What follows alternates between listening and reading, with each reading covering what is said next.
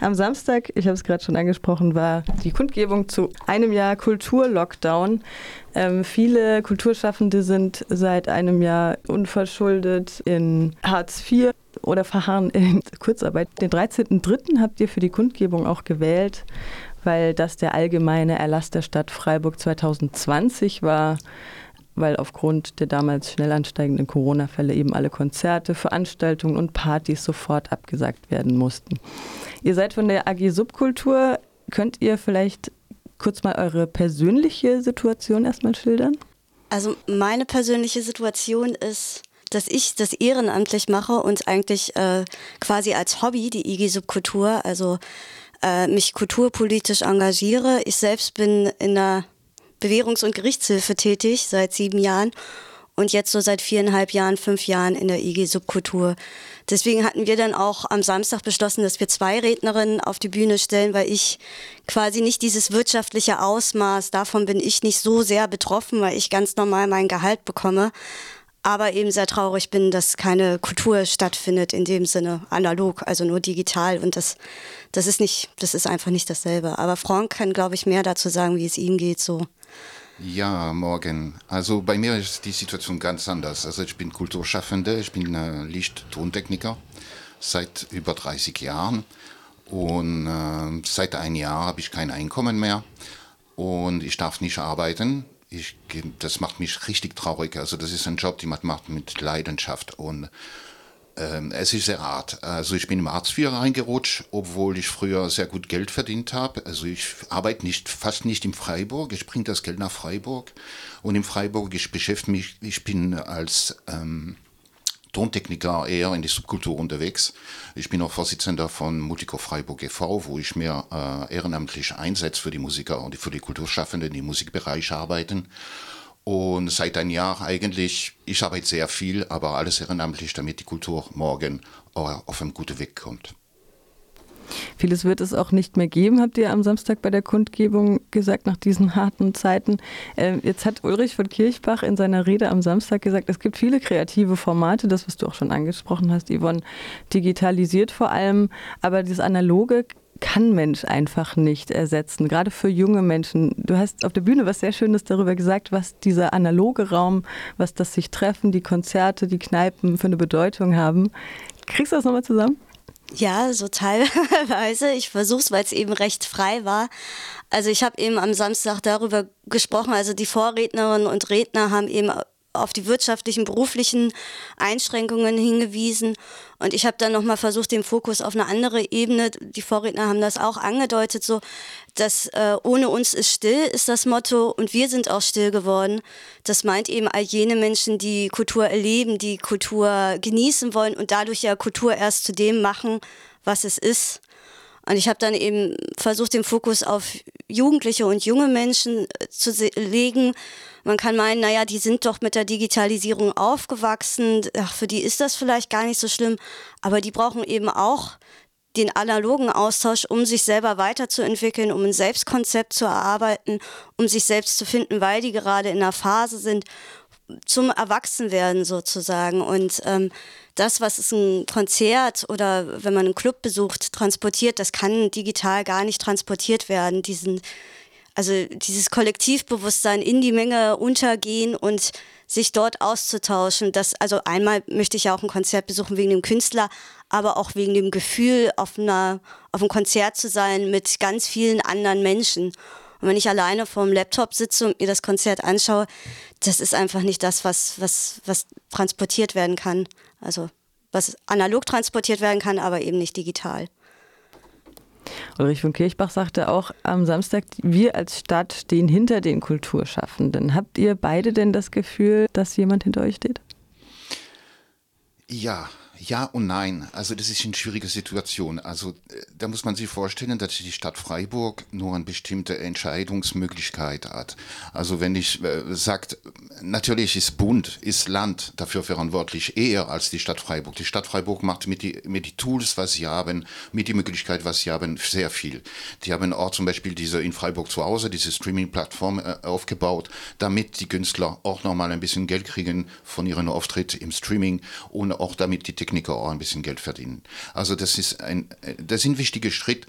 Das ist mit, natürlich mit Sparkasse, aber die Stadt Freiburg unterstützt es. Es gibt sehr viel, was die Stadt Freiburg auch äh, jetzt versucht einzusetzen, aber ich denke mal, wichtig ist jetzt, wir stehen vor einer Situation, wo wir im Sommer, im Sommer brauchen wir wieder Bühne. Die Menschen haben keine Lust mehr die brauchen das. Ich habe letztes Jahr ein Festival auf die Beine gebracht und ich kann mir sagen, wir brauchen die, die, das Publikum, die Künstler, die Techniker, alle brauchen wieder eine gemeinsame Gefühlaustausch, diese Emotionen miteinander zu teilen. Das ist eine super wichtige Sache, die in unserer Kultur, das ist in unsere tiefste als Mensch. Und ich denke mir mal, da müsste die Stadt Freiburg noch mehr eingreifen.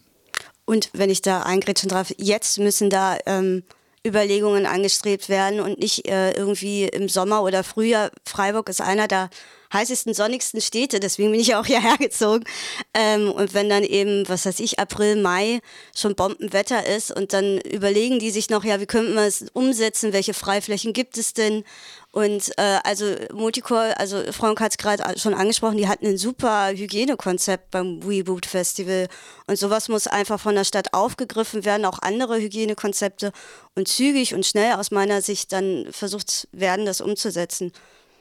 Ich, ich, denke, dass äh, gerade um die Hygienekonzept, wenn es darum geht, ich habe vor kurzem äh, einen Hackathon, der bundesweit ging, und es ging um Hygienekonzept, um Möglichkeit, Clubs aufzumachen und so weiter und so weiter. Es gibt Lösungen. Wir müssen die nur einsetzen. Wir müssen uns einigen mit die Stadt Freiburg, inwieweit wir gehen können und natürlich nach die Verordnung Corona-Konzept zu, äh, Konzept, äh, zu erstellen. Es ist möglich. Wir können auch vor 500 Leute spielen. Es ist kein Problem. Es geht, wenn wir freie Fläche haben, in frische Luft. Das ist super wichtig. Wir werden dieses Jahr nicht in die, in die, in die Zig Arena oder in sonst welche äh, Clubs spielen können. Das können wir aberkennen im Sommer. Das wird nicht gehen. Also müssen wir jetzt Konzept erstellen mit der Stadt Freiburg, mit der Wirtschaft, mit der Subkultur, mit den Institutionen. Alle zusammen, damit es auch was passiert in Freiburg. Also ein Appell an weniger Bürokratie und flottere Bearbeitung in dieser Stadt. Ähm, der, die Kultur wird ja auch oft ähm, als, als bedeutender Wirtschaftszweig so dargestellt, dargestellt. Werden es jetzt gerade eher von den emotionalen Faktoren. Ist es denn was, was zieht, sage ich jetzt mal so, vor der Politik, wenn man sagt, hier, da hängen so viele Arbeitsplätze und so und so viel Wirtschaft dran? Ja, also ich plädiere, also ich bin nicht der Einzige in Deutschland, der dafür plädiert, aber ich bin für ein Grundeinkommen, ähm, nicht ein bedingungsloses Grundeinkommen für die Kulturschaffende. Das heißt, wir müssen nachweisen, dass wir arbeiten in die Branche, dass wir professionell sind und damit diese Prekarität, die schon existiert hat vor der Pandemie, die sieht man nicht, die hat man nicht gesehen, die hat man verdeckt. Wir sind 150.000 Menschen, die immer am Rand der Prekarität waren. Und jetzt, wir stehen in die Prekarität. Und das heißt, morgen gibt es vielleicht kein Kulturschaffende mehr. Die Hälfte von den Techniker sind weg, die Hälfte von den Musiker sind weg, die kommen nicht zurück. Es ist, wir haben einen enormen Verlust, einen enormen Verlust an Menschenwissen, an Menschenkapazität. Und das geht nur, wenn wir ein Grundeinkommen einführen. Das ist meine Meinung. Es gibt schon das Beispiel in Frankreich funktioniert auf eine andere Basis. Das ist einfach auf die Kurzarbeit äh, Basis. Aber ich denke mal, Deutschland sollte mal das auf eine andere Art und Weise. Und ich denke mal, wenn wir ein Experiment wollen für das Grundeinkommen für Deutschland, dann sollte man mal vielleicht da ansetzen. Und ich stimme da Frank zu und wegen Wirtschaftskraft. Ähm, ich hatte vor, pf, weiß ich gar nicht mehr, im Oktober oder so war das, äh, über in Freiburg zu Hause einen Talk mit Martin Horn, äh, Lars Feld und jemand vom Barockorchester. Und da sollte man sich so vorstellen mit drei Sätzen. Und der Moderator hatte mich dann zitiert, ich hatte das dann rausgesucht, dass eben die Kultur die drittstärkste Wirtschaftskraft ist. Und wenn man dann sich Berlin anschaut, Berlin lebt von Tourismus und äh, Kultur. Und ich frage mich, wie Berlin oder wie es dann danach, also ich habe jetzt gar nicht mehr darüber so viel gelesen, vielleicht wird das auch irgendwie verdeckt, weiß ich nicht, ähm, wie das dann aussieht, ob, ob es dann auf einmal fünftstärkste Wirtschaftskraft ist. Und das wäre natürlich traurig, weil Kultur ist schon, schon immer da. Also ähm, ist ja nicht irgendwie schwupps da und dann jetzt äh, neigt sich das irgendwie oder es wird anders, sage ich mal. Die digitale Formate sind ja auch irgendwie Kultur, aber einfach nicht dasselbe. Also da muss man sich vorstellen, die Kulturwirtschaft ist sehr breit. Also das geht vom, vom Journalismus, also ihr seid auch ein Teil davon, bis zu die Musiker, die, die darstellende Kunst ich spricht, wenn ich vom, vom, vom Kulturwirtschaft, ich sprich immer vom äh, darstellende Kunst. Das heißt, das sind die Konzert, das sind die Theaterstücke, die Bühne, alles, was auf die Bühne passiert. Und ich denke mal, das ist, wir leiden am meisten von dieser ganzen Wirtschaftszweig. Also wir sind ein großer Teil davon. Wir verdienen sehr viel Geld. Es sind, das war der einzige Zweig, der in 2010 Krise nur Leute eingestellt hat, wo ein Wachstum gehabt hat. Wir produzieren keine Autos, wir produzieren Emotionen. Und das ist ein wichtiger Faktor für unsere Kultur alle. Und das war mein Wort dazu. Also das Problem war auch schon vor der Pandemie, das hatten wir auch schon bei der letzten Kundgebung gehört. Ähm, wie geht es denn jetzt weiter? Es gibt ja die Kulturgesichter, kulturgesichter0761.de, die Website, aber auch die Plakate. Ähm, es äh, wird zu Spenden aufgerufen. Wie geht es weiter in der Kampagne und bei euch? Genau, also mit Kulturgesichter, wir sind zwar beide abgebildet und auch viele von der IG Subkultur Multicore. Äh, das ist ja hauptsächlich ein Projekt von Alex Hessler. Äh, wir haben jetzt eben angefangen, die IG Subkultur, um die es dann auch, das muss man ehrlicherweise sagen, ein bisschen still geworden ist die letzten Jahre, starten wir jetzt sozusagen ein Reboot und haben jetzt ähm, eine Kulturagenda mit äh, fünf Punkten, sechs Punkten, zehn Punkten. Okay, da muss Frank gleich ein bisschen mehr sagen. Ich habe es der Korrektur gelesen. Äh, und äh, genau, wollen als erstes dann mit einem Talk am 18.03. und das habe ich auch auf der Bühne am Samstag gesagt, Schleichwerbung. Jetzt mache ich auch nochmal Schleichwerbung. Also wer Lust hat und Interesse hat, sich das anzuschauen, wie wir ähm, über Freiflächen und die Installierung eines Nachtmanagers, einer Nachtmanagerin diskutieren, unter anderem mit dem Amt für öffentliche Ordnung.